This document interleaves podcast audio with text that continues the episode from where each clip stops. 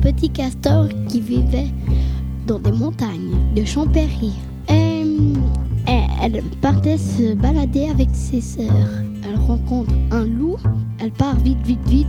Elle trouve trois petits lapins. Et c'était ses copains. Et elle disait, vite, il faut partir, un gros. Alors, ils partaient vite voir leur maîtresse, euh, une chèvre. Et bah, elle disait, maîtresse, maîtresse, il y a un gros loup qui veut nous manger. Restez ici, il faut aller vite partir. Non, restez pas ici, il faut partir. Elle part vers une grotte où il y a plein de dinosaures. Et puis, elle disait, on est retourné à l'époque des dinosaures. Elle essayait de partir, mais elle ne pouvait pas. Alors, étaient dans la jungle des dinosaures. Elles devaient battre un dinosaure. Elles ont réussi à tous les battre.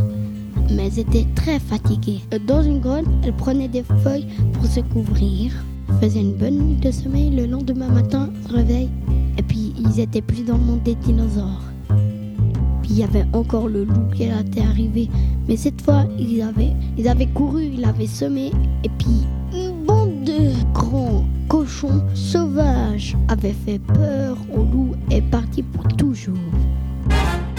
Voilà mon histoire qui est finie, Léo.